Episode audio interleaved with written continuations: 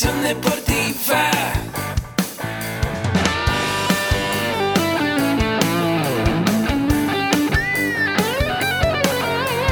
Yo soy Ahmed. Somos guerreros.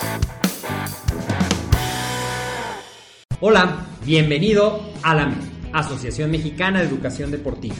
Soy el doctor David Lezama, presidente de AMED, y es para mí un gusto darte la bienvenida a estos podcasts. Este programa está diseñado para compartir contigo conocimientos de los temas que nos apasionan a todos los que amamos el físico-constructivismo y el fitness y queremos mantener un estilo de vida saludable. Hablaremos entonces de entrenamiento, de nutrición, de suplementación, de farmacología y de un tema que cada vez toma más importancia, el marketing deportivo digital. Tendremos como invitados una gran variedad de opiniones y profesiones, entrenadores, nutriólogos, profesores de AMED, químicos farmacobiólogos, médicos, preparadores físicos y desde luego deportistas. Sus historias, consejos y testimonios te ayudarán a aumentar tus conocimientos y desde luego también tu número de entrenos de clientes, haciendo más exitosa y profesional tu profesión de entrenamiento deportivo. También aprenderás técnicas más eficaces del marketing que te ayudarán a monetizar esta profesión. Si quieres saber más de nosotros, visítanos en la casa virtual de la familia Med, www.amedweb.com. Buenos días, bienvenidos amigos que nos acompañan ahora eh, el día de hoy, un día- una fecha muy especial, hoy por ser 14 de febrero, Día del Amor y la Amistad.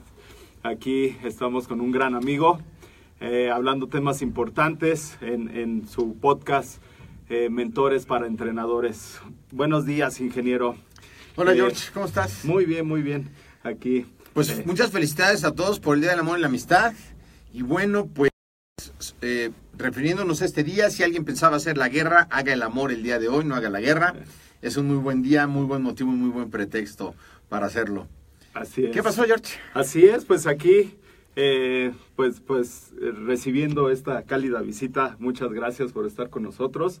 Gracias y bueno, por invitarme. bueno, pues aquí eh, haciendo una, una entrevista aquí con, con nuestro auditorio, aunque mucha gente ya te conoce, tal vez am- amigos míos que te están empezando a conocer, la gente que se está uniendo ahora a las transmisiones del podcast Mentores para Entrenadores. Eh, pues mucha gente no, no sabe quién es Agustín Alarcón. El, el día de hoy, cuando tú vas a un evento social, cuando tú vas a una fiesta, Agustín, eh, ¿cómo te presentas? ¿Quién eres? Bueno, realmente yo no voy a fiestas Ok. ni a reuniones. Quien no haya escuchado el- el- lo- las personalidades que, que aquí en la MED hablamos a veces, yo soy un poco verde, entonces eh, no, no, pero bueno, si fuera algún lugar eh, o las pocas veces que sí me han preguntado, fíjate, hoy en la mañana venía Claro. con, eh, saliendo de, de la casa de ustedes y venía un vecino que es em, arquitecto y se encarga de las clases en la UVM de la Ah, universidad. excelente. Y me dijo, ¿a, tú qué te dedicas? Y le dije, también a dar clases este, a nivel licenciatura y algunas cosas de nutrición y emprendimiento. Y hasta me dijo, ay, a ver que ya nos das una clase. O sea que fíjate, casualmente tengo la respuesta a tu pregunta. Ok. No pensada, pero eh, pues eso contesté, que me dedico a dar clases. Pero depende quién me pregunte, Claro. en qué contexto esté, es lo que contesto. Eh, lo que yo estoy buscando siempre es tratar de hacer sinergias con personas, eh, con el deporte. Entonces a veces estoy con eh, amigos de, que estudié con ellos. Me dicen, oye, ¿qué te dedicas? Le digo, pues a los suplementos alimenticios y a cosas de nutrición. Claro. Entonces varía un poco, pero yo creo que diría que soy empresario. Excelente. Empresario deportivo, una, una gran empresa y ah, algo muy necesario. Y hablando del, del ámbito educativo, algo actualmente eh, más que necesario, ya indispensable dentro del, del desarrollo profesional de la gente que se dedica a la actividad física, al acondicionamiento físico y al deporte. Eh, aquí en, en AMET llevas muchos años eh, desarrollando esta, esta actividad. Sí, George, fíjate que Ahmed tiene más de 20 años y nació como un proyecto alterno. Nosotros, además, hay otra línea eh, del negocio donde eh, tenemos alguna línea de suplementos, ahorita un poco en stand-by. Eh, pero empezamos a dar cursos de eh, nutrición y entrenamiento para que la gente supiera usar los productos y en aquel entonces no había una oferta tan grande de productos. Y había muy poco conocimiento, así que trajimos algunos, tomamos algunos cursos en Estados Unidos, tomamos otros aquí en México, nos empapamos del asunto y dábamos los cursos gratis. Y una parte importante que eh, nosotros vimos, yo siempre me he dedicado a ser comerciante. Yo conozco al doctor David Lezama un día haciendo ejercicio, él era profesor de posgrado de la UNAM, y yo había quebrado otro negocio que no tenía nada que ver con, con el ámbito deportivo. Era un negocio de plantas y flores para que, eh, para que las empresas tuvieran siempre ese mantenimiento. Pero lo conozco y me dice que le gusta la nutrición, a mí me gustaba el ejercicio y empiezo a ver lo que había de formulaciones de productos y dije, pues esto yo lo puedo hacer. Claro. Porque había estudiado yo en la UAM Ingeniería Bioquímica y dije, pues yo voy a hacer esto. Y entonces empezamos a fabricar nosotros productos muy, muy sencillos. La verdad es que dicen que si tú no has hecho un producto, tu primer producto, no te dio pena, es que tardaste Ajá. mucho tiempo en sacarlo. Entonces yo te enseño el primer producto que hicimos, que ya no existe, pero la, la etiqueta sí, o la primera revista que hicimos nosotros también, porque también tenemos revistas, pues eh, no eran nada agradables. Incluso el sabor de ese producto no era el mejor. Sin embargo, se vendía. Y mucho fue la actitud que teníamos, la emoción que teníamos con por compartir con la gente todo lo que podía hacer, todo lo que podía cambiar su vida en cuestión de entrenamiento deportivo, en cuestión Claro. de mejorar su vida, y se tomaban el producto aunque el producto no era lo mejor. Entonces de ahí podemos sacar una conclusión. La gente hace las cosas cuando se las recomienda a alguien con convicción, que tenga Claro. el conocimiento, y esa persona que lo recomienda crea en el producto. Claro. Y lo que hemos hecho nosotros en la MED, además de los cursos, pues fue buscar poco a poco irnos profesionalizando en la cuestión de la enseñanza. Hubo un tiempo que los cursos de AMED estuvieron avalados por CONADE, con todos los requisitos que CONADE pide o pedía, porque ya no Sí, avala claro. este tipo de cursos. Luego hubo conflictos políticos. También con los cursos que tuvimos, eh, estuvimos, eh, incluso la Federación Mexicana de Físico, Constructivismo y Fitness nos llegó a demandar jurídicamente para que no siguiéramos nosotros con los cursos, porque en aquellos años, pues te estoy hablando hace veintipico de años, pues éramos muy Claro. poquitos los que hacíamos esto, y entonces nos trató de demandar y que pues nos cerraran, pero tampoco se pudo hacer eso porque afortunadamente somos un país libre donde todo Claro. mundo podemos escoger qué actividad hacer, si bien es cierto que la CONADE es un organismo gubernamental y la federación no está avalada por CONADE, pero usa los logos por ser una federación Claro. y tampoco está avalada por el Comité Olímpico porque obviamente no es un deporte olímpico. Sin embargo, en el paradigma de las personas y de la gente piensan y pensaban Sí. que es la única institución que podía dar cursos de ese tipo. Y no, no era así. Entonces fue un poco batallar, fue realmente eh, difícil, nos vetaron en los productos, nos metieron el pie. Pero te puedo decir que a raíz de ese, de ese nacimiento de esos productos y de la MED, nosotros fuimos los que organizamos de las primeras federaciones, empezando por el físico-constructivismo. Empezamos en el físico-constructivismo porque era un nicho de mercado pequeño de donde después podríamos crecer hacia más deportes y como bien sabemos todos los deportes se basan en entrenamiento de fuerza, además de entrenamiento de resistencia. Sí. Y había o hay muy poco conocimiento de entrenamiento de fuerza todavía, por ejemplo, para carrera, los que son corredores amateur que no tienen conocimiento piensan que no necesitan hacer pesas, piensan que no necesitan nutrirse correctamente. Claro. Digamos que los más informados dentro de la información que se puede encontrar son los fisicoculturistas que se preocupan más por la nutrición, por el entrenamiento de fuerza, y de ahí que la mayoría de los entrenadores de los gimnasios sean de fisicoculturismo, Así porque es. la gente piensa que hay que estar como así de grandote y fuertote como para ser entrenador. Claro. Ustedes me ven grande y fuertote y, y todo, pero no, no, realmente este no está. Pero fue un poco así, George. Sí, sí, claro, pero ahí, ahí yo creo que se forma un paradigma, ¿no? Eh, de repente la maestra de zumba de clases grupales, el maestro que da clase en el centro social, eh, todos ellos finalmente ocupan el organismo humano para, para buscar su mejor aprovechamiento. En ese sentido tienen que diseñar la clase, hacer una estructura, hacer un programa, etcétera, que lo hacen de, de manera empírica, den- dentro de este empirismo descriptivo que de repente, bueno, pues les da la oportunidad de desarrollarse ya en el ámbito eh, de- del acondicionamiento físico. Pero una vez pasado este, este, este, esta parte del empirismo, surge la necesidad de profesionalizarse. Eh, mencionaste algunas, algunas palabras muy importantes a- eh, hace un momento y me recuerda cuando mi hija hizo examen en, Ciudad Universitaria y entonces el maestro que le estaba evaluando le dijo, eh, al final del examen les daban una medalla a los tres mejores exámenes. Entonces la pusieron de pie, le dieron su medalla y le dijeron, hace las cosas con mucha pasión. A mí me llamó mucho la atención la palabra y me fui a buscarla al diccionario. Dije, voy a buscar qué es pasión. Entonces, la pasión va más allá del amor, va más allá de la entrega, va más allá del sacrificio, eh, va más allá de sobreponerte cuando te meten el pie y de repente dicen, oye, pues me está yendo súper bien, ¿no? O sea, y híjole, y luego, bueno, pues a veces desde casa, ¿no? Viene, viene esa parte. Este, me acuerdo de la película Whiplash, ahí luego la ven, que el papá es el mismo que le dice, oye, no, hijo, ya retírate, ¿no? Y el chavo es apasionado y aparte tenía el, el maestro ideal en ese momento.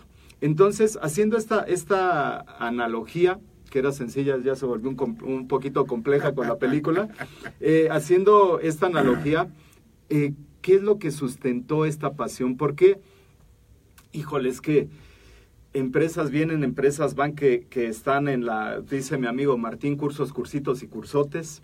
Y entonces de repente la Epson 440 es la mejor avaladora de cursos. ¿Por qué en un momento dado eh, decidieron, eh, saben- sabemos que para avalar en CONADE, para tener un registro, etcétera, es tiempo, es esfuerzo, se, se dedica, se, se necesita este sacrificio, pero hay algo muy importante, le metiste pasión a lo que estabas haciendo.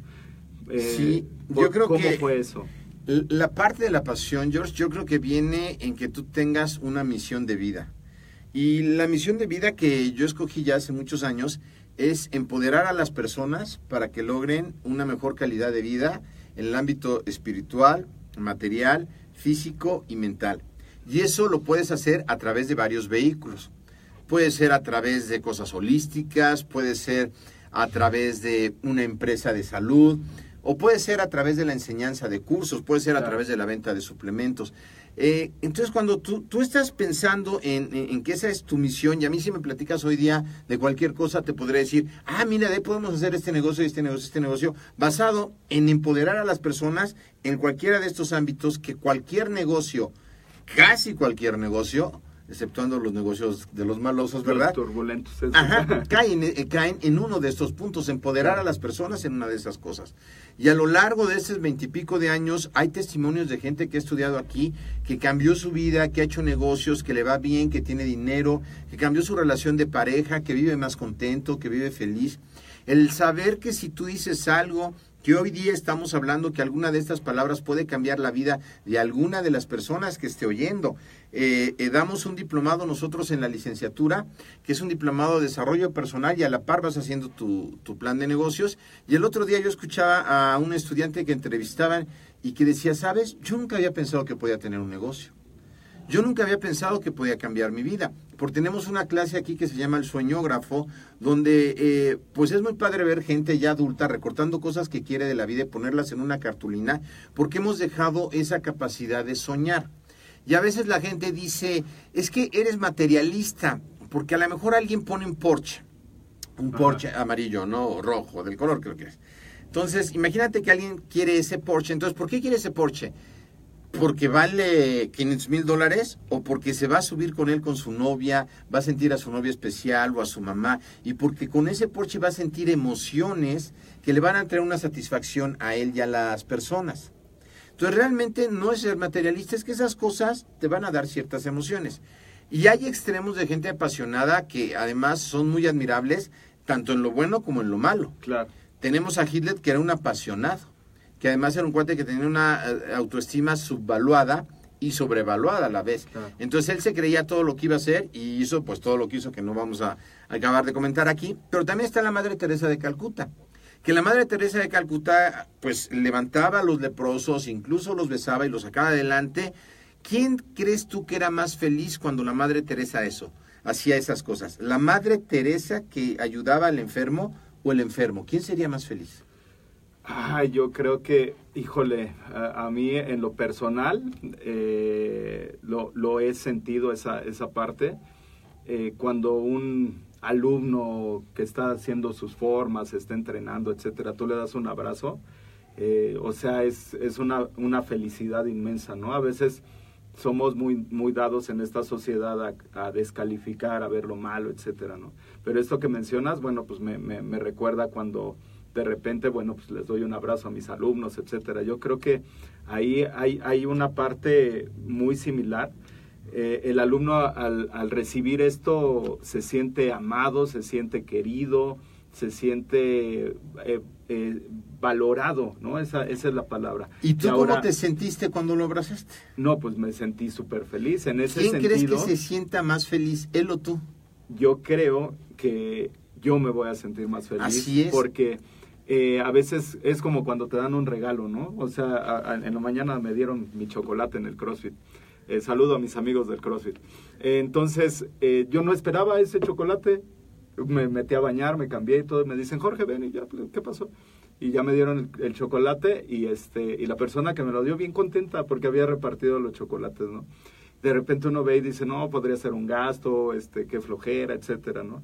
Pero sí, el, el dar el, el, poder tener la capacidad de dar, yo creo que te hace, te hace muy feliz. Entonces, en ese sentido, yo creo que la Madre Teresa de Calcuta, pues era completamente feliz hacer, al hacer eso. Fíjate, se va a ir muy mal, con perdón todos los que, pero mejor voy a poner un ejemplo contigo. Sí.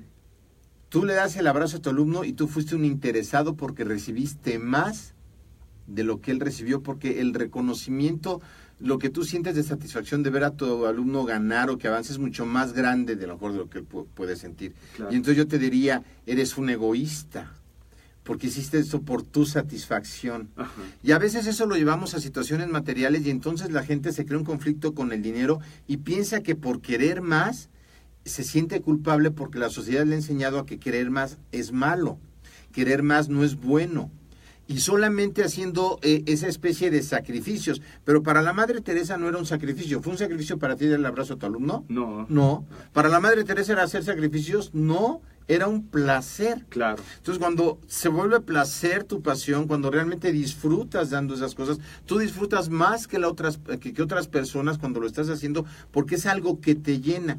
En ese sentido, encontrar un propósito de vida es donde yo pienso que sale tu pasión, que sale tu energía. Y cuando ves a alguien que tiene potencial en lo que tú haces, ¿sabes qué? Este chavito es blanca, pero mira nomás cómo tira las patas y este sería buenísimo si es cinta negra, pues yo lo voy a motivar y voy a hacer porque chavo tiene potencial. Claro. Pero además tú también vas a sentir una satisfacción. Y eso pasa en los terrenos económicos. ¿Para qué quisieras más dinero? Para que tu esposa esté mejor, para que tu hijo esté mejor, vivan en mejores condiciones. ¿Te gustaría viajar con ellos por el mundo? Claro. Claro, pero entonces a lo mejor algo entre ti dice, no, sabes que no, porque los pobres no viajan por el mundo, porque es mejor ser pobre pero honrado y estar en tu casita, y los ricos que son los que se transan a la gente y los políticos, ellos que vayan este de viaje y que se vayan a Europa. Nosotros tenemos que trabajar las 24 horas del día y estar todo el tiempo trabajando, que no es malo ser empleado, ni es malo trabajar. Sí. Pero es bueno que sepamos que tenemos una oportunidad de emprender. Claro. Y al principio nadie emprende de la noche a la mañana. Es como si yo me meto a tu escuela y quiero ser cinta negra la semana que entra. Sí. No se puede. Tengo que pasar por el proceso, Pues, ¿cierto? Sí, sí se puede. Con ¿no? una lana, bueno, Pero bueno, no, no, no sería el proceso adecuado. No me podría Claro, defender. O sea, me puedes dar la cinta, pero no me podría Eh, defender. a eso, a eso eh, voy y eso es lo que se me hace muy interesante. O sea, aquí los contenidos de los cursos son revisados, evaluados, eh, vemos cuál es la potencialidad del curso. Me decía un, un eh, alumno que tomó el curso de, coaching deportivo. eh, una semana después me mandó un mensaje que ya había evaluado a la chava y le dije, sí, si necesitas algo, alguna asesoría o algo, pues ven y con confianza, ¿no? y se les da seguimiento, o sea, tiene este, este proceso que, que, no estamos acostumbrados a hacer y que nos cuesta trabajo, ¿no? La gente no está acostumbrada a seguir procesos, no estamos educados hacia la parte de, de, recibir lo que merecemos, lo, lo, lo, mencionabas ahorita, de repente tenemos muchos paradigmas porque finalmente así nos educaron. En el deporte pasa lo mismo, de repente te educan a que no puedes llegar más porque te va a tocar con el seleccionado y de repente en lugar de decirte, oye, pues te va a tocar con el seleccionado, qué buen tiro te vas a echar, ¿no? Te dicen, no, pues ya perdiste. Entonces, de repente esos, esos mismos paradigmas que, que se, vamos generando y que vamos apropiándonos de, no tener una mentalidad de abundancia, de decir, bueno, eh, tengo una libertad financiera porque, bueno, pues me, me, levanto desde las 4 de la mañana a trabajar, me duermo hasta las 11 de la noche, que no es tan sano, y, eh, pero tengo una libertad financiera. De repente, eh, me parece que, que la gente está acostumbrada a algo y a veces la gente, me pasa a mí cuando doy cursos que la gente viene y, al final parece que quiere una receta de cocina aquí he cambiado muchos paradigmas. Eh, creo que es parte de, de, de, la filosofía que se maneja aquí en AMET. He cambiado muchos paradigmas porque eh, de repente tenía una idea de qué era, qué era lo que era, de qué se trataba dar un curso. Y he cambiado los paradigmas desde el punto de vista de pensar qué es lo que quiere el otro. A veces, a veces en el curso me, yo me estoy dando el curso y me siento hasta, hasta atrás, me imagino que estoy sentado atrás y digo, a ver si yo estuviera escuchando esto que hago, ¿no? Pero ahora va más allá, por eso este mensaje de, de Alejandro eh, me cayó muy bien y todo, porque me decía, profe, ¿me puede ayudar? Ya junté a siete personas para evaluarlas y todo, sí, cuando gustes aquí lo, lo hacemos, ¿no? Si todavía no tienes la báscula y eso. Entonces, e, ellos ya están acostumbrados, también me pasó con Edmundo, que ya está acostumbrado a cierto sistema, ya están acostumbrados a, recibir un buen producto. esa es la palabra, un buen producto de, un curso. Eh, ¿Cuántos años lleva a hacer este producto? ¿Cuántos años, cuántos errores, cuántos fracasos, si lo podemos llamar, que, que bueno, este, decían por ahí que, hacer un, un, foco mil veces no fue mil errores, sino que, bueno, aprendí mil veces. Em, pero ¿cuántos fracasos, cuántos sinsabores ha traído todo este viaje por hacer los cursos? Pues mira, han sido muchos, realmente eh, han sido, aunque diría nuestro amigo el doctor Víctor Gamaliel que los errores no son un método de aprendizaje, en lo cual estoy de acuerdo, pero sí te marcan ciertas cosas que eh, no hay que hacer o hay que tener cuidado y de ahí sacar una metodología. Y lo que hicimos fue ponernos en el lugar de todas esas personas. De yo, yo qué querría, si estuviera en el lugar de esa persona, qué querría, pero también les preguntamos algunas diferencias de los cursos, porque alguien dice, ¿sabes qué? Eh, en el Facebook de, de, repente, es que hay un curso igual eh, en tal lugar. Y entonces yo diría, ¿sabes qué? ¿Qué es lo que te ofrecen allá? Una de las cosas que estamos ofreciendo en la MED y que hemos, después de muchos aprendizajes eh, y con la tecnología hacemos ahora, es que el curso que tú tomas siempre vas a tener acceso a él en línea con todas las actualizaciones. Eso es de un valor muy alto que lo que estás pagando no lo cubriría nada más el hospedaje en la plataforma. Además que estés en contacto con nosotros en Facebook para todas las preguntas que quieras hacer respecto al curso que tomaste, que tengas eh, un trato especial, damos trato siempre bien a la gente, pero especial en relación a eso. Y en este inter de, de muchas cosas, nos hemos vuelto más empáticos y cómo damos un curso para ponerlo en práctica. Por ejemplo, en la licenciatura que nosotros damos, que dan otras sedes en toda la República Mexicana también, tanto de la misma universidad como de otras universidades, en ninguna de ellas, en ninguna, te hablan de desarrollo personal, de cambiar tu mentalidad poco a poco, una mentalidad de resultados. La idea es que cambies a ser empresario. ¿Qué necesitas para ser empresario? Dejar de empezar como empleado. ¿Cómo empiezan los empleados? ¿Sabes qué? A mí solo me toca esta parte de mi trabajo y no muevo un dedo si tú eres empresario con esa mentalidad, pues no vas a avanzar o vas a tener una tiendita que no va a crecer más allá de, de, dos metros cuadrados. Empezar a, tomar conciencia que tu vida eh, está en tus manos, que tú eres responsable en tus manos. Y voy a poner la analogía del taekwondo. Cuando tú te estás eh, ahí en combate, que más ya eres una cinta, pues ya de las eh, buenas, ¿verdad? Y te pegan, y luego yo si soy tu entrenador te digo, oye, ¿por qué te pegaron? Y tú me dices, pues es que eh, él traía zapatos buenos. O me dices, se llama tatami, ¿no? El tatami estaba flojo. O este, el uniforme, ¿cómo se llama? Karate. El dobok, dobok.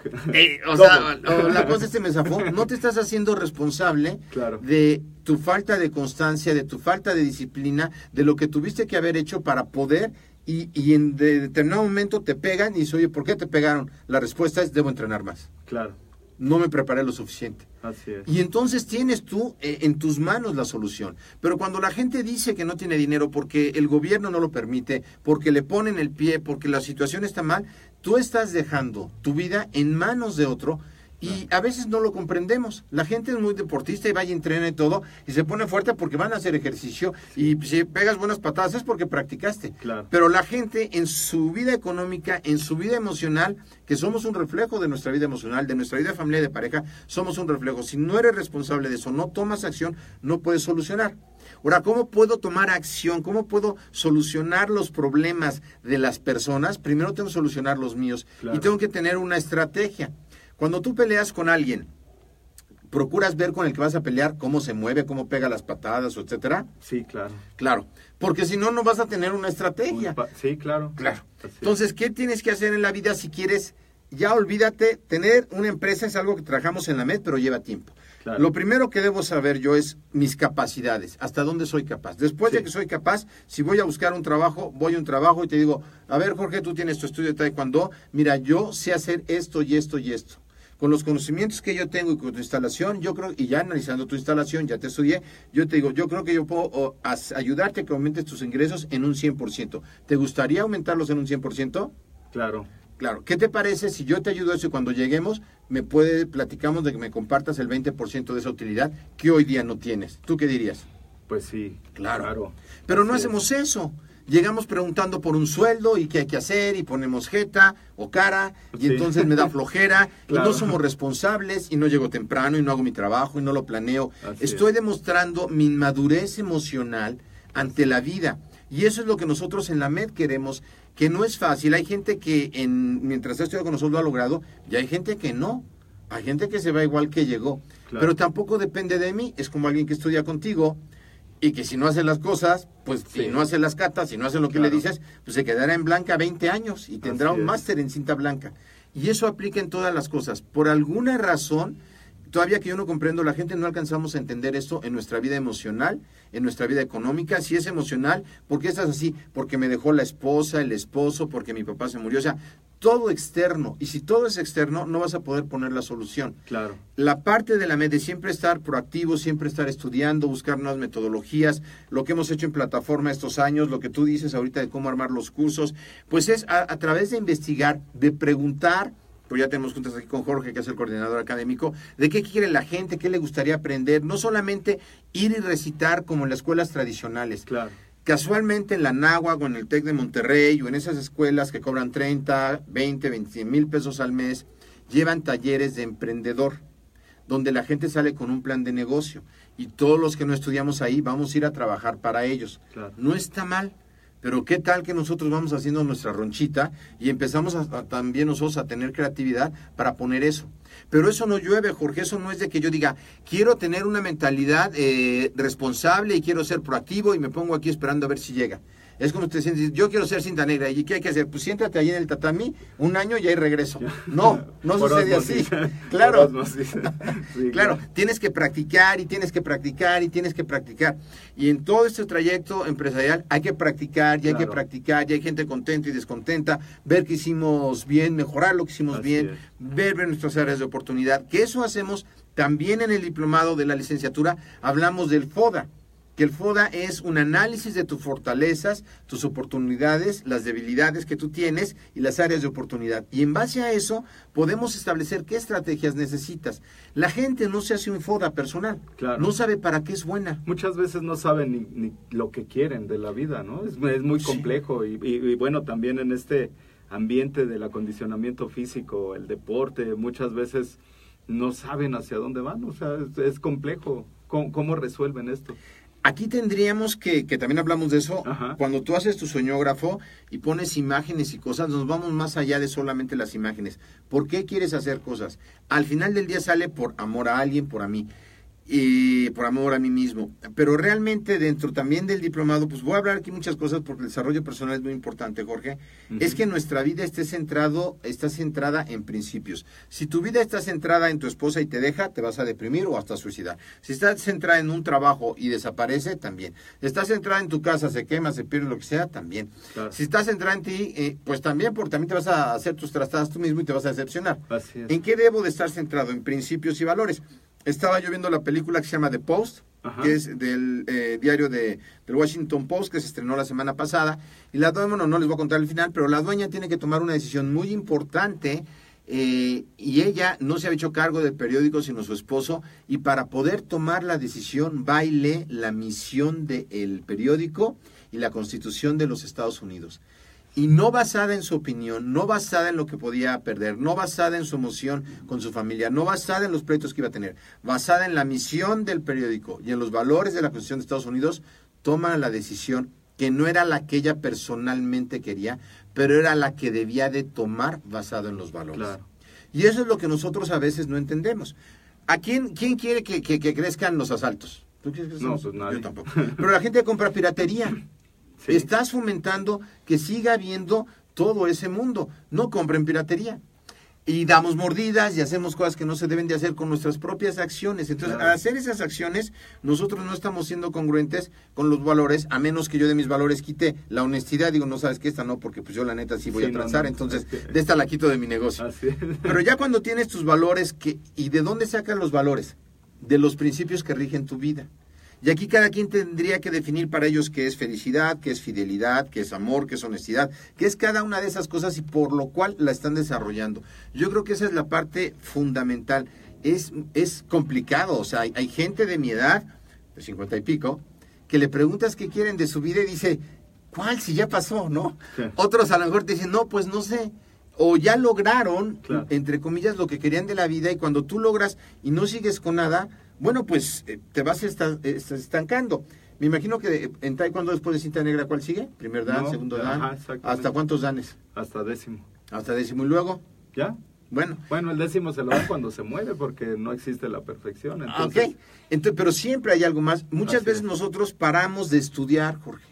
Sí. O sea, creemos que con la licenciatura es suficiente cuando deberíamos estar en constante educación continua de muchas cosas. La tecnología cambia a velocidades impresionantes. Claro. Todo está cambiando muy rápidamente para yo creer que con lo que sé sé todo. Y a veces mi paradigma, paradigma es que yo veo algo que creo que es cierto. Por ejemplo, eh, ¿tú qué ves aquí? Aquí uno- unos dedos en, en la seña de Vulcano. Ok. no, no es la seña de Vulcano, pero bueno. ¿No? Sí. A lo mejor es, a lo mejor es una B, Ok. a lo mejor es, eh, son dos, a lo mejor es una volteada, Así es. a lo mejor es otro signo, o sea, es- depende de, para mí, qué quiera decir esto. Ajá. Es una grosería en otro país, no voy a decir en qué país, pero es una grosería en otro país. Bueno, aquí así también es una grosería. Sí. ¿no? Entonces, eh, eh, eh, cómo yo veo las cosas no es la realidad, es mi Así es. percepción de la realidad. Y en base a esa percepción nosotros sacamos conclusiones de qué estudiar, de hacia dónde dirigir nuestra vida, de qué vamos a hacer día a día. Imagínate, es como si tiráramos las cartas, depende de lo que nos digan las cartas, que es nuestro paradigma, es como nos vamos a comportar. Cuando nosotros deberíamos de abrir nuestra mente, buscar nuevos horizontes, decir, esta creencia que tengo es limitante o me empodera. ¿Sabes qué es limitante? ¿Me conviene dejar de creer en ella? Sí, sí, me conviene dejar de creer en ella. ¿Me va a costar trabajo? Sí. Sí. Pues ni modo. Eh, tú nos comentabas un día que estuviste en el Karate Do y te cambiaste al Taekwondo Ajá. y tuviste que dejar lo que ya aprendiste por aprender lo nuevo porque llenaba más lo que tú querías. ¿Quiere decir que el Karate Do no, no sirve? No. ¿Quiere decir que el Taekwondo es mejor? No, tampoco quiere decir eso. Quiere decir que para ti lo que más te convenía a tus intereses y viste mejor era esa arte marcial. Y para cada quien puede ser diferente. ¿En qué parte voy a abrir mi paradigma? En la parte que a mí me convenga para crecer. Claro. En los países eh, musulmanes y árabes, muchas veces a las mujeres, cuando hacen una infidelidad que ni siquiera grabaron, que ni siquiera vio nadie, yo puedo decir, ¿sabes qué? Pues la esposa de Jorge cometió una infidelidad y la van a lapidar. Para que no estemos familiarizados con el término, lapidar es que la van a, mo- a matar a pedradas, la entierran, nada más dejan que salga una parte de la cara y la van a matar a pedradas. Eso allá es bien visto aunque es bien visto por algunos hombres, hay un principio dentro de las mujeres y entre muchos hombres de allá que su interior les dice que eso Que no, no. está bien. Sí, claro. Y han desertado esas mujeres, se han ido de esos países. Y si tú vas a hablar con algunas de allá que no han podido salir, por supuesto te dicen que están mal. Claro. La misma naturaleza humana, el mismo principio te dicta dentro de ti que está mal. Y te dice, esto no lo debo de hacer. Si tú vas a agredir a alguien o hasta el punto de atentar contra su vida, si no es por defenderte, algo dentro de ti dice, esto no está bien. Claro. Yo no tengo por qué hacer eso. Y esos son los principios que rigen a la humanidad que a veces ignoramos. Y a veces nosotros no matamos físicamente a las personas o no las lapidamos como en los países musulmanes, pero sí las criticamos o les decimos cosas que las puedan impactar el resto de su vida para no seguir adelante con un sueño que tenían. A alguien que le dijeron, sabes que tú eres un bruto y nunca te vas a titular, ese puede ser su paradigma y toda la vida nunca va a ser el esfuerzo porque para él está claro que aunque se esfuerce, nunca se va a titular. Claro, así es. Sí, eh, en ese sentido, bueno, eh, ya, ya lo estábamos platicando, estos paradigmas eh, que van, van, se van transformando en actitudes, ¿no? O sea, de repente ya ves a alguien que no se desarrolla, que de repente no quiere buscar un mejor trabajo, no quiere buscar mejores oportunidades. Y la otra parte, estamos hablando de dos cosas, una parte la capacitación y otra parte la profesionalización.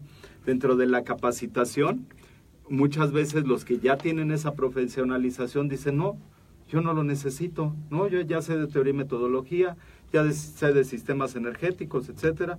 Estoy tomando un diplomado en la ENET y ayer el ponente decía, eh, estábamos hablando de la capacidad aeróbica, eh, de la capacidad aeróbica y de la potencia aeróbica. Entonces veíamos los sistemas energéticos no de la forma que lo habíamos aprendido y con casos reales. Entonces de repente me costaba mucho trabajo meterme a ese diplomado porque dije, bueno, pues ya sé teoría y metodología, ya sé sistemas energéticos, ¿no? Así como que para qué.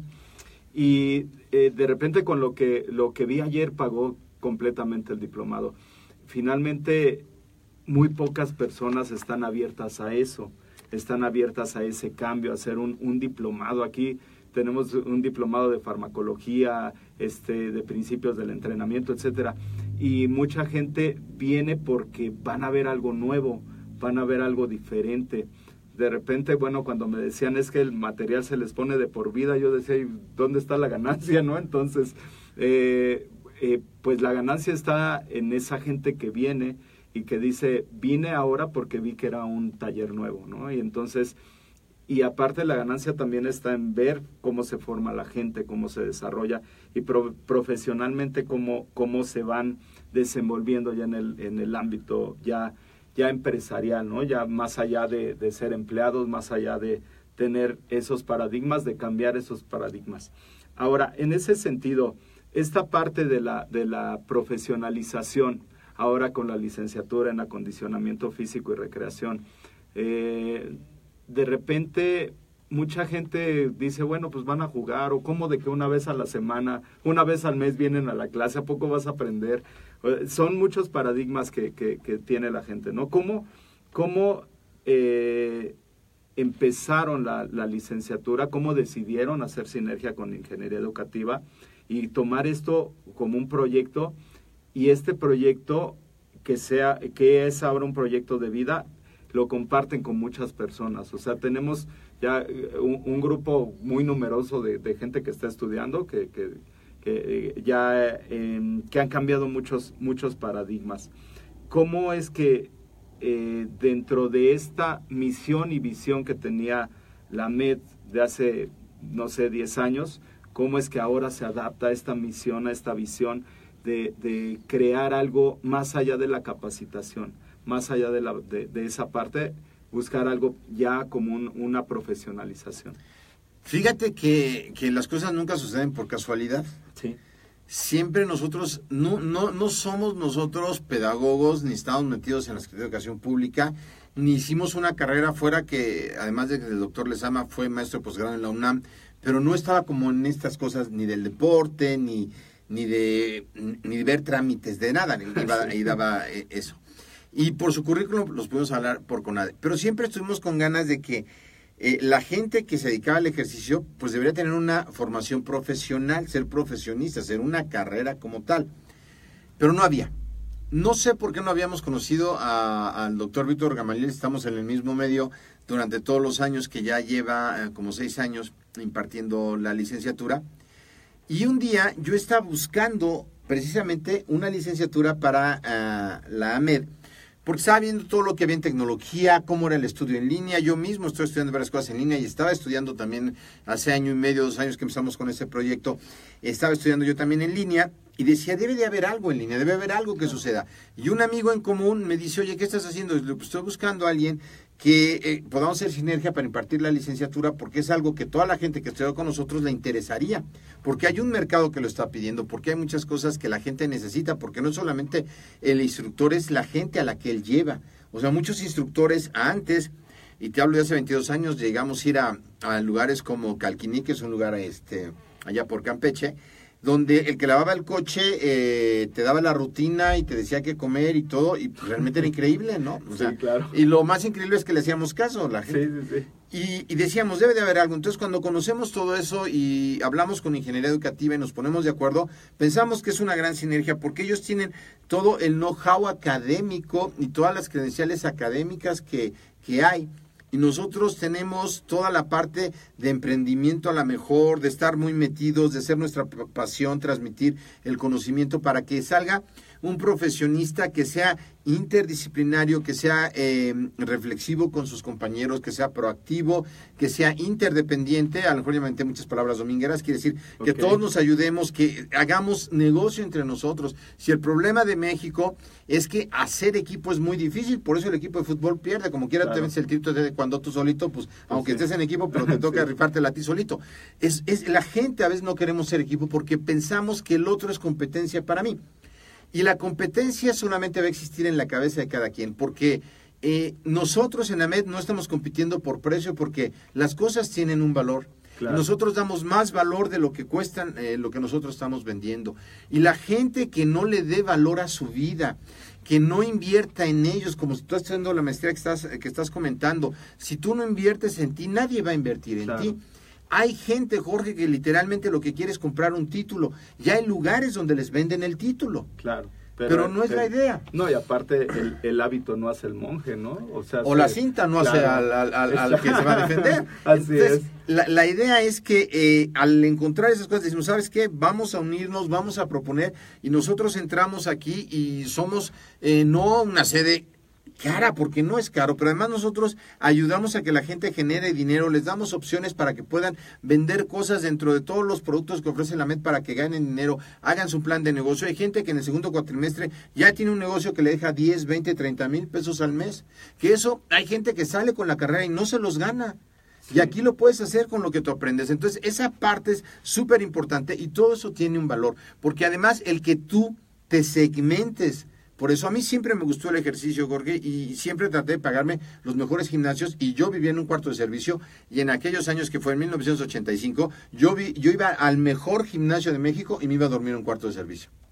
Pero ¿sabes qué? Que en ese lugar conocí personas. Claro. En ese lugar me relacioné con otro tipo de gente y de ahí me salieron otros negocios muy importantes que, eh, que ya platicaremos, pero pude eh, tener empresas muy grandes por contactos que hice ahí. Claro. El que yo invierta en un sector de mercado mejor me va a dar mejor conexión con gente que obviamente se preocupa más por pagar por su persona. Va a ser gente que va a estar más en el hondo de ser proactivo, de buscar el bien común, de, de, de, de ver el potencial que hay.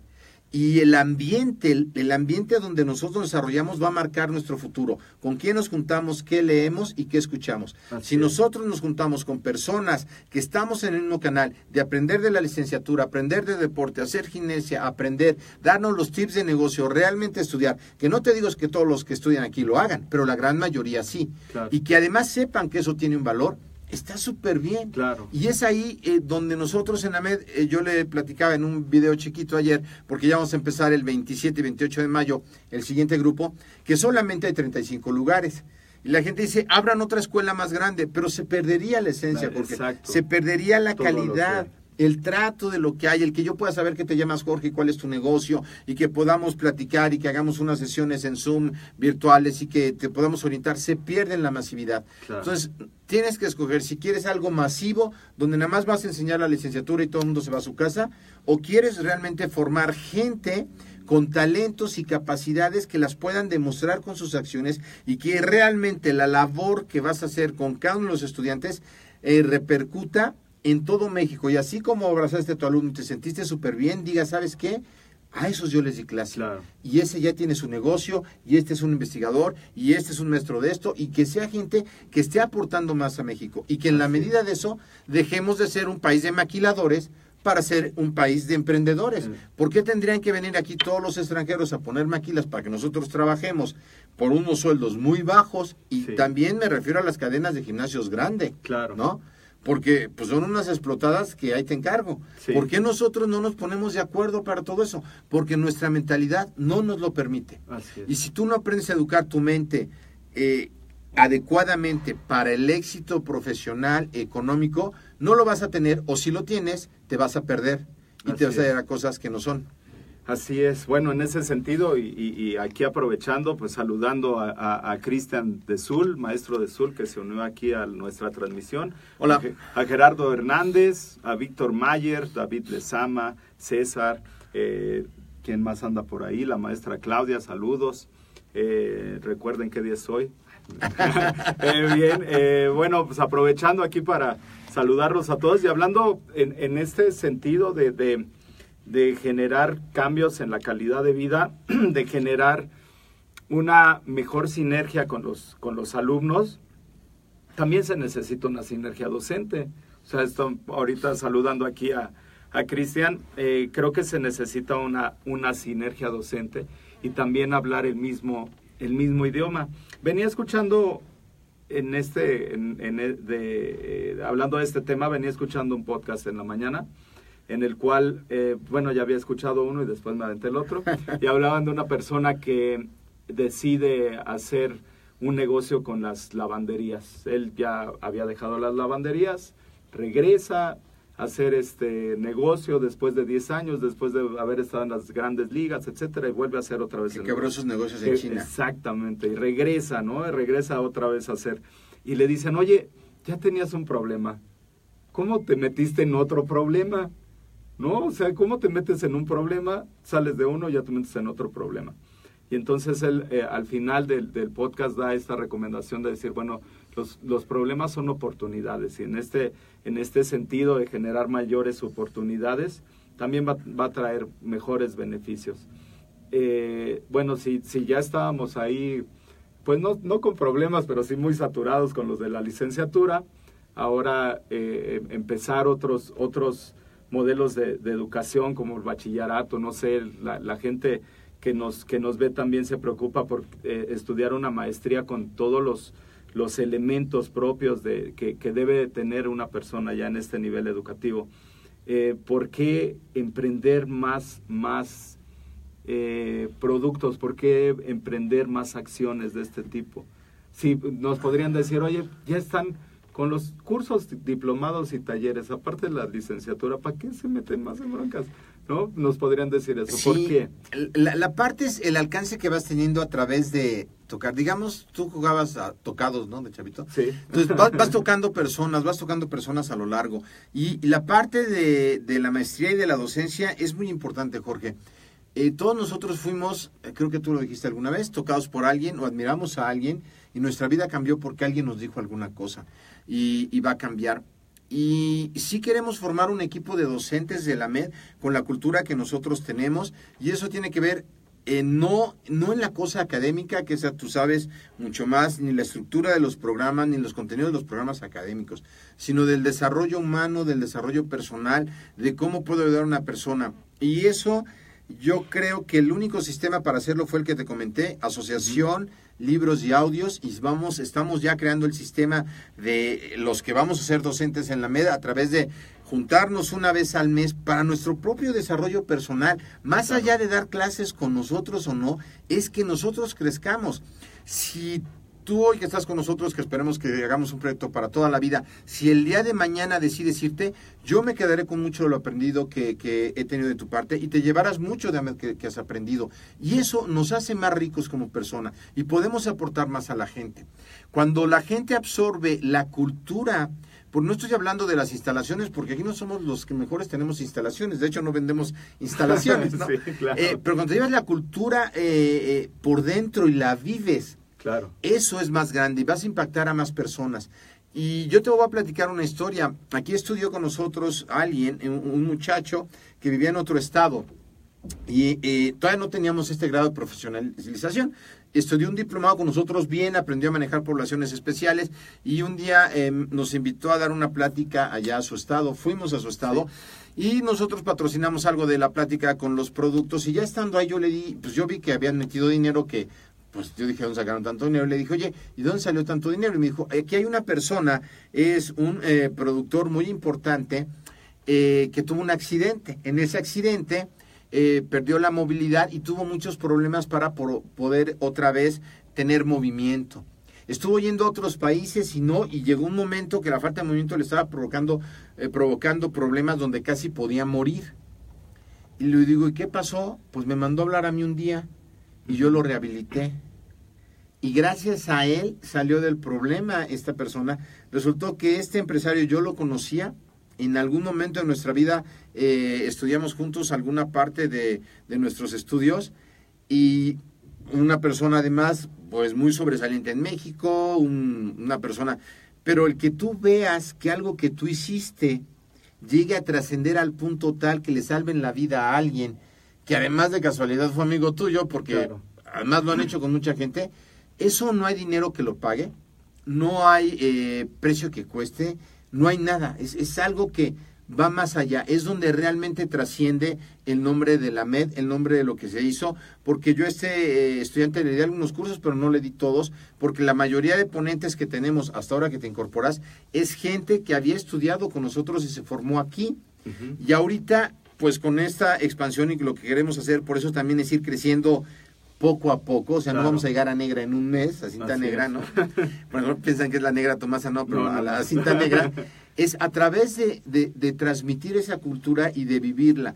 Y esta es un, eh, una plática también abierta a todos los que quieran ser ponentes con nosotros, eh, tanto en la licenciatura como en diplomados. Para la licenciatura es importante que sean licenciados de preferencia en algo del ramo deportivo, titulados y con cédula, porque ese es un problema que yo no había notado, Jorge, hasta ahora. Y hay muchos, mucha gente que quiere, pero no acabó de titularse por se le olvidó, no entregó la tesis, se fue con su novio, o sea, por cosas que ni siquiera son de, de que reprobaron nada, pasaron Claro. todo, pero no ha acabado de hacer los trámites. Eso es una invitación a ellos y a que quieran pertenecer. La verdad es que yo pienso que así como Gandhi con eh, acciones pequeñas y no, eh, no agresión. Llegó a independizar a la India de Inglaterra, que si fue buen- bueno o malo, no sé, ya es otro rollo, pero logró el movimiento, nosotros en la MED, a través del cambio de mentalidad y los conocimientos adecuados, podemos hacer una transformación de México, transformar nuestras vidas en los aspectos que yo mencioné, mentalmente, emocionalmente, espiritualmente y económicamente, para realmente nosotros pasar a trascender. ¿Eso pasa cuando, Jorge? Cuando ya comen en tu casa, Claro. cuando ya no debes dinero. Cuando ya, y, y muchas veces llega aquí la gente con toda esa problemática, pero nosotros somos fruto de nuestros pensamientos. Nuestro exterior no es más que manifestación de cómo pensamos. Así es. Sí, bueno, eh, en ese sentido, ahí eh, me gustaría hacerte una, una pregunta que es muy recurrente aquí dentro del podcast.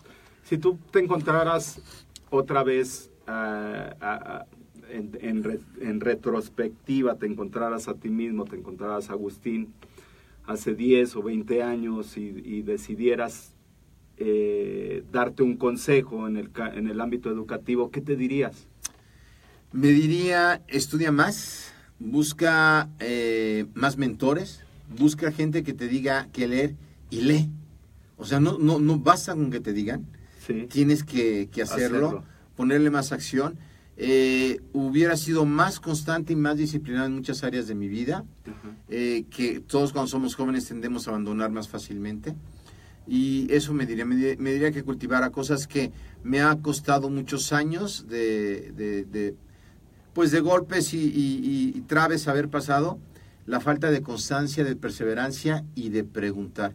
Yo prefiero preguntar y parecer tonto que no preguntar y creer que sé y no saber.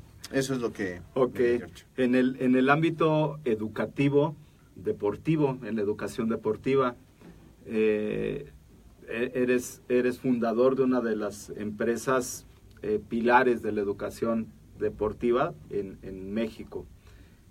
¿Cómo es que logras este, este, eh, cómo es que logras esto? ¿Cuál, es, ¿Cuál sería el hábito personal que hoy en día eh, me podrías decir, este ha sido mi hábito personal para poder desarrollar? Hoy en día hay varios, pero el principal es la planeación. Es anticiparte en la medida de lo posible a lo que vaya a venir y planear, porque si no lo haces, siempre vas a vivir estresado, con mil cosas que hacer y nunca vas a lograr hacer las cosas que realmente son importantes en tu vida. Claro, claro, ese, ese hábito se me hace muy importante y muy complejo, ¿no? Para, para cuando no, no lo desarrollaste así, bueno, a veces resulta complejo. Eh, en este mundo tan tecnológico, en este mundo tan actualizado, eh, una, ¿cuál sería una herramienta digital que tú ocupas que te sirve para, para desarrollar mejor tus proyectos y que podrías compartir con nuestro auditorio? Sería OnePlus, que a lo mejor es una este, herramienta medio complicada para quien no maneje esto de organización del tiempo, porque, porque de por sí es complicado. Sí. Entonces, en lugar de eso, yo les recomendaría lo siguiente, usen siempre una agenda, o sea, si son, si ya no voy a hablar de edades porque a veces ser millennial no tiene que ver con la edad.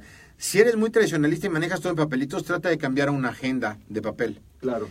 Y luego en la agenda de papel que tenga días y apunta en el día lo que tienes que hacer ese día y ve palomeándolo. Y en orden de prioridades, las cosas que tengas que hacer a fuerzas ese día, ponle letra A, las que no hagan, ponle letra B.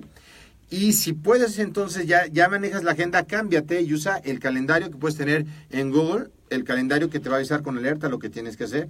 Y ya la aplicación que yo recomendaría, bueno, que de Google es toda la aplicación de todas las aplicaciones de Google Drive, el calendario, las fotos, todo. Y ya me pasaría a lo de OnePlus, que es una herramienta que te va recordando las tareas en base a las metas que tienes a 2, a 3, a 5 y a 10 años, los propósitos y las cosas que tienes por cumplir. Eso a veces es más complicado porque Claro. requiere de mucha planeación Sí, y sí, de sí. mucha visión y de muchas cosas, eh, pero eso sería lo que a mí en especial me ha servido. Yo creo que ese es el, el punto clave de la gente, es la planeación. Puede que la gente tenga constancia, pero si no hay una planeación, pues vas a ser constante pues en fallar o en hacer otra cosa porque Claro. no existió la planeación. Eso sería la, lo que Ay, recomendaría George. Excelente, excelente. Bueno, ya, ya por último, eh, ¿qué- cuál, ¿cuál sería un libro que nos pudiera recomendar para, para el desarrollo personal, para, para poder mejorar todo esto que hemos hablado? Pues mira, hay varios y uno me quedaría corto, pero mira, este, voy a decir tres. Los secretos de la mente millonaria, eh, el libro de cómo ganar eh, eh, técnicas y el libro de los siete hábitos de la gente altamente efectiva de Stephen Covey, llevado a cabo a profundidad, haciéndolo con una conciencia pura, haciendo los ejercicios, indudablemente cambiaría tu vida si eso lo pones en práctica. Ese sería el libro principal, pero si no están muy acostumbrados a esas cosas, el de cómo ganar amigos sería como una técnica. Eh, poniéndolo a lo mejor en palabras más entendibles, es que si yo me corté el brazo, me pongo un curita, ese es el libro de cómo ganar amigos. Y si voy al doctor a que me vean realmente qué me pasó y qué es lo que tengo que hacer, ese sería el de los siete hábitos de la gente altamente efectiva, que va a la raíz del problema para que no solamente pongas un curita, sino realmente que tus acciones del día a día vengan desde, desde adentro hacia afuera. Ok, muy bien, pues muy, muy interesante. Y, eh, pero bueno, yo añadiría esto a primero que tomen el curso de, de, de cómo hacer mapas mentales. Claro. Porque bueno, si no van a pasar de noche el libro como yo lo hice, que me dices, oye, ¿ya leíste este? Sí, ya lo leí. Y el otro también lo leí, pero bueno, pues no lo has aplicado, ¿no? Entonces yo, yo creo que va, va en ese sentido de la, de la planificación, ¿no? Y bueno, los teóricos del entrenamiento deportivo nos dicen que planear es prever al futuro, con, tomando en cuenta todo lo, lo que ya pasamos, eh, toda- todos esos sucesos que hubo en el pasado. Entonces, bueno, dentro de esta planeación, a veces eh, yo les decía a mis alumnos el fin de semana, a veces planeamos, es algo abstracto, es algo mental, pero no planificamos. El error yo considero que está en esa parte de la planificación. Este curso de, de- los mapas mentales se me hace muy importante porque, bueno, ayer estaba tomando mis notas en mapas mentales y ya más de tres me preguntaron, oye, profe, ¿qué estás haciendo? Pues tomando los mapas. Dice, oye, eh, lo de la potencia aeróbica no lo, no lo entendí. Pues sí lo apuntaste en tu cuadernito. Pues yo lo tengo aquí en el mapa, ahorita te lo paso. Entonces es, es divertido también eso. Bueno, eh, pues muchísimas gracias. Todos los datos que de los libros que hablamos, la herramienta digital y todo, bueno, pues está ahí a, su disposición en, en, en los comentarios del, ya del podcast. Y bueno, pues darte las gracias por esta entrevista, de, agradecer mucho el- el- el- la compañía y bueno, pues también el día muy especial, que bueno, pues mucha gente ahí que el día de hoy se vayan a darse sus abrazos y todo lo demás, todo lo que implica este día. Claro. Muchas gracias, gracias. George. Gracias a todos. Nos estamos viendo próximamente. Que estén bien y acuérdense, vamos a empezar 27 28 de mayo. Gracias. Muy bien. Soy Ahmed, somos guerreros, mentores para entrenadores. Muchos, muchas gracias. Buenos días.